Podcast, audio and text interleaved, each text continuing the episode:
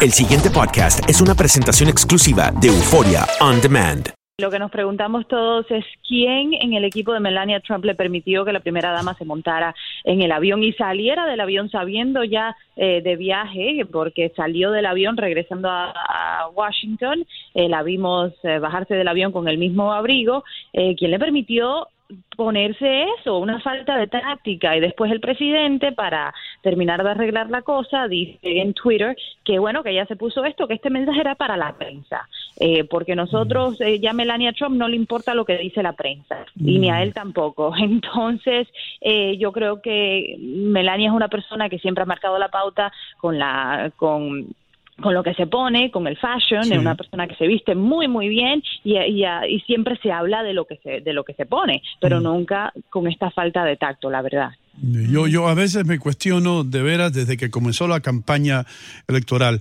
eh, ¿quién asesora a Donald Trump? Eh, ¿Quién le dice lo que, lo que, quién lo aconseja? ¿Quién le dice, mira, esto lo debes hacer, esto no lo debes hacer, especialmente con la comunidad latina, pero no solamente con la comunidad latina? ¿Cómo, a quién se le ocurre ponerse ese tipo de mensaje en la espalda en lo mismo que tú estás diciendo? Adelante, Andreina. Sí, bueno, y mi pregunta también iba en relación a, Melania, ¿no? Porque también la vimos con Leticia eh, y también causó mucha polémica, ¿no? Un encuentro lleno de, de, mucha opinión debido a la decisión mm, que Donald Trump ha tenido a lo largo del tiempo. Pero a mí me parece, y Janet, desmiénteme o contradíceme si estoy en lo incorrecto, pero eh, Melania ha, sido como más vista, más polémica, más expuesta después de haberse operado eh, con esta visita, también con las declaraciones que ha dado en las redes sociales. ¿Es así?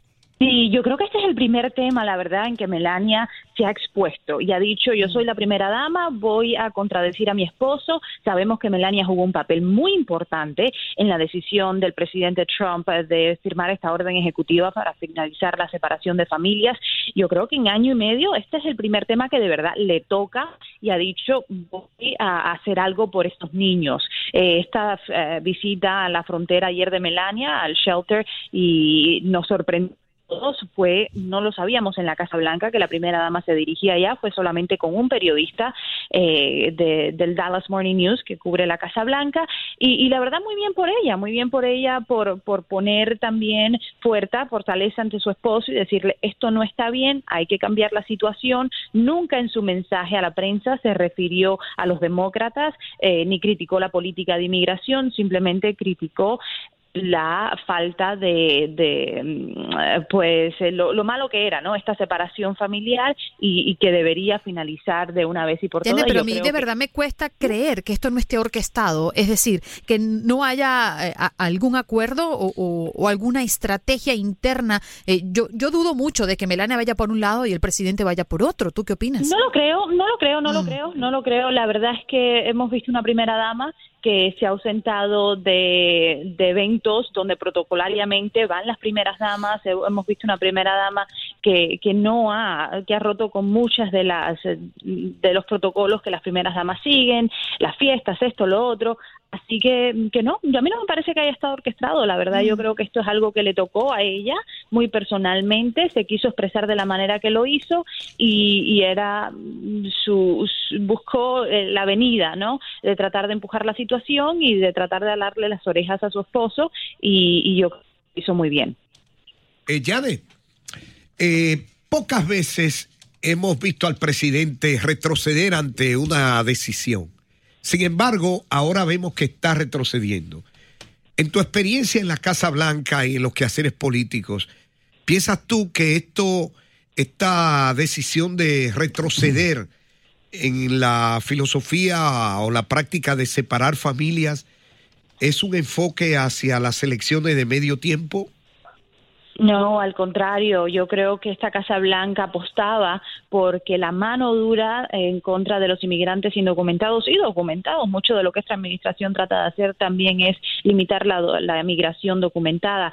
Eh, ellos eh, apostaban o apuestan a porque mandar este mensaje de mano dura, de disuadir, de desalentar la inmigración a este país, va a funcionar para las elecciones de medio término. Esto va a ayudar con la base, pero la presión fue demasiada. Aquí se le fue la mano a esta administración, eh, no se dieron cuenta o no pensaron a lo mejor de que iba a haber tanta repercusión en cuanto a esta decisión y el presidente se tuvo que retractar por la presión de su propio partido. Veíamos a un partido ya dividido, a un partido, muchos republicanos que empezaron sobre todo de, eh, de distritos donde le afectaba esta separación familiar, que empezaron también a criticar al presidente sabiendo que tienen elecciones de medio término y, y el mandatario se dio cuenta que a lo mejor esta táctica sí no le iba a funcionar. Pero sí sabemos también que hay otros proyectos migratorios, políticas migratorias, a lo mejor no tan fuertes, pero que se están eh, ventilando en la Casa Blanca porque ellos siempre siguen pensando que eh, el, apretarle el,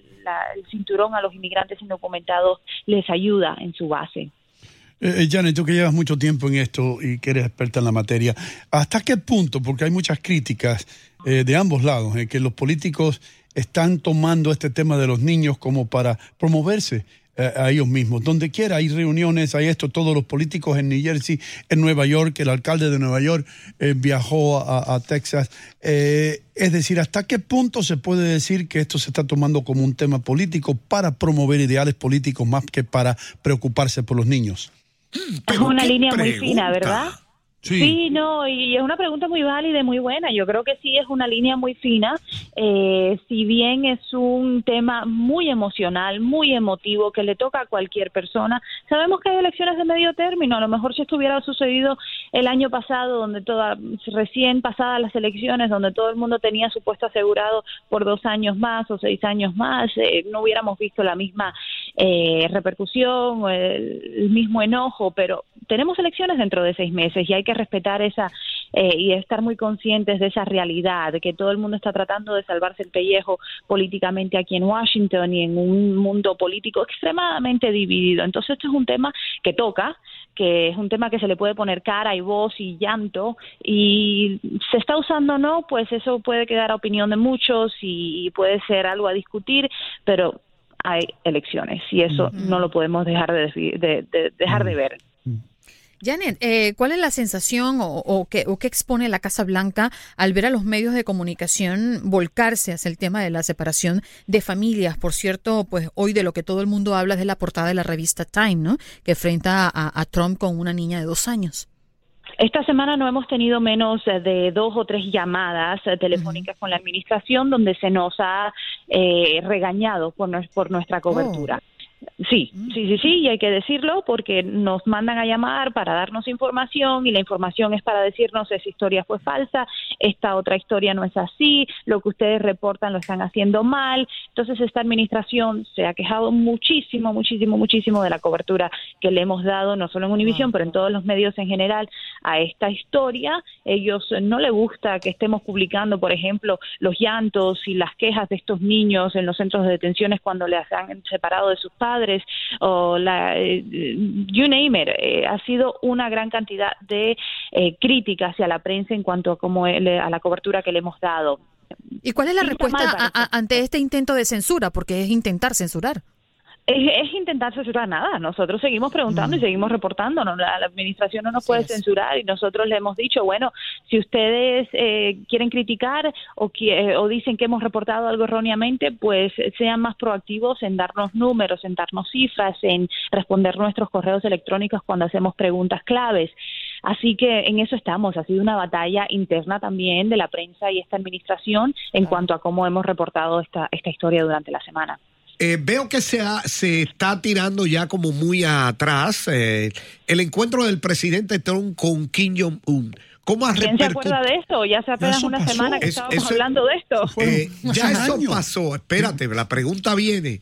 Lo del Premio Nobel de la Paz, ¿podría esto repercutir? Uh, Uh, pero es que, es que imagínate, si hace una semana pasó, ya no nos acordamos Sí, sí. de, de Kim Jong-un, ya nadie está hablando de Premio Nobel de la Paz, capaz que se lo quiten con esto de los niños. Entonces, ¿cómo él se va a presentar a gritarle a su a su base que quiere un Premio Nobel de la Paz cuando tiene si hay- tiene una ola de críticas una semana por una separación familiar que definitivamente no no merece ningún Premio Nobel de la Paz? Así que con una cosa arma, con otra desarma y bueno, vamos a ver.